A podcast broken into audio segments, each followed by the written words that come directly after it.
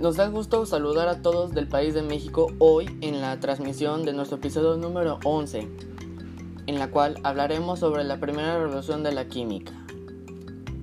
Como ustedes saben, en este programa nos interesa conocer todo acerca de la química.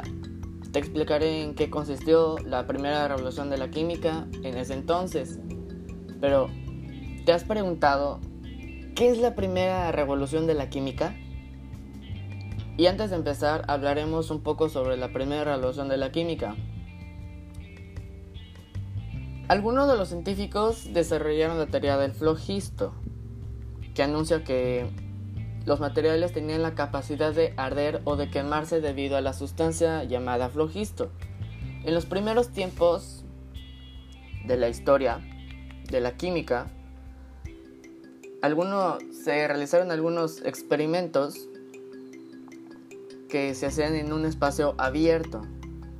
Esto significa que no había control sobre la entrada o la salida de los materiales, ya sea del experimento o ajenos a él. Por este motivo no se tenían resultados apropiados. La primera revolución de la química se produjo a finales del siglo XVIII se basó en la teoría de la combustión de oxígeno y de la conservación de la masa. Se centró en el trabajo de Lavoisier, a quien se le conoce como el padre de la química. La teoría original, ¿no? Había sido propuesta por Aristóteles, quien definió cuatro elementos básicos en el planeta, que es el aire, el fuego, el agua y la tierra. Hubo otro concepto químico que salió a la luz pública a comienzos del siglo XVIII llamado flogisto. El flogisto fue una teoría desarrollada por un químico alemán llamado George Ernest que es todo componente capaz de producir una reacción explosiva que contiene fuego en su interior. Este elemento hipotético era conocido como flogisto. ¿No? Lavoisier identificó propiedades de los gases y se dio cuenta que antes y después de la reacción a la combustión, el peso del recipiente cerrado era el mismo. Con este resultado propuso que la masa de las sustancias dentro de un sistema cerrado se mantendrá constante sin importar cuántos cambios físicos o químicos se realicen. Esto se conoce como la ley de la conservación de la masa, que también tuvo una labor fundamental en el desarrollo del sistema internacional de medidas. Entre 1650, Otto von Gutt inventó la bomba de vacío. Lavoisier, ¿no? el padre de la química, empleó para determinar con precisión la masa de las sustancias iniciales y finales de un cambio químico. De esta manera, identificó la participación de los gases en las combustiones. Antes del experimento, Lavoisier se creía que los gases no tenían masa, porque se elevaban al cielo con la experimentación en un sistema cerrado. La masa total de los componentes se conservaba. Lavoisier experimentó con el fósforo y el sulfuro las reacciones químicas que generaba la combustión de estos elementos que no podrían ser explicados por el flogisto, pero por el que el científico francés dudaba que la variedad de la teoría los experimentos de Lavoisier lo llevaron a entender que el aire juega un papel importante en este proceso de la combustión de los elementos. Pero, al tomarse en cuenta el aire como un elemento clave del proceso químico, se dio un salto enorme en el mundo de la química para desarrollar la teoría moderna de la combustión. En 1777,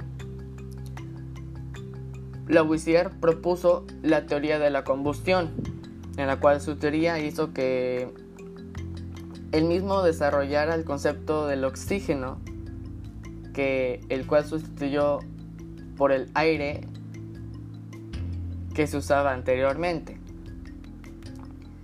El oxígeno descubierto y la nueva teoría de la combustión en vigencia, la revolución química se encontró en su pleno apogeo a partir de ese descubrimiento del oxígeno y la importancia que este tuvo en los procesos de combustión. Lavoisier sentó las bases para la química como una ciencia moderna. Primero, para que vayan desarrollando, primero, todos los científicos empezaron a investigar y desarrollar todo el teoría del flojisto. Esta, se supone que esta teoría es obviamente la de la combustión, pero primero, ¿qué hacían antes?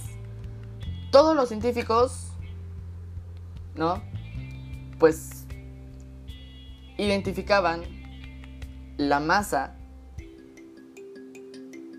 de, ese, de esa sustancia. La ponían en un vaso, echaban la sustancia y no lo tapaban. Existen dos sistemas. El abierto, que es que cuando tú quemas esa sustancia, pues obviamente pasa una reacción, hace que salga gas y salga al ambiente. Y desde entonces, pues ya la Wisier hizo un sistema cerrado para que se conservara la masa. ¿Qué quiere decir? Que la Wisier en ese entonces agarró el vaso puso la sustancia dentro, lo quemó y cerró el vaso para que toda la reacción química se quedara en el bote. Y ya con eso hacían la teoría del flojisto. Ya que en ese entonces, ¿no? Eh, Lavoisier fue un revolucionario científico que condujo la revolución de la química, por lo que es considerado el padre de la química moderna. ¿Ya? Lavoisier utilizó una balanza para tomar esas medidas de las sustancias para tener una medición exacta y precisa. Primero midió el peso de los materiales de dichas sustancias y después colocó los materiales en un sistema cerrado.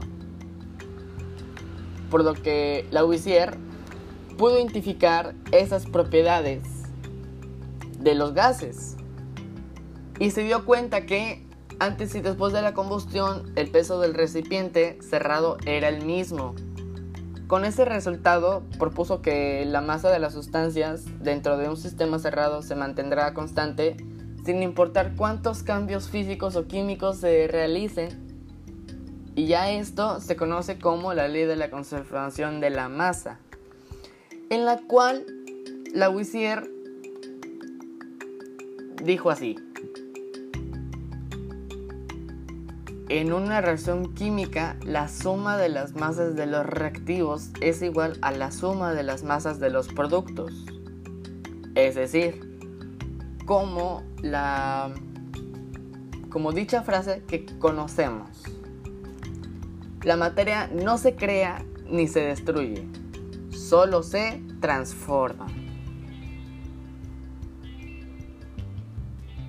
Hasta aquí el video o audio episodio de este día.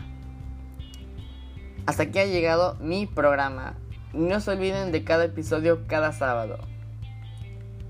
Nos vemos el sábado.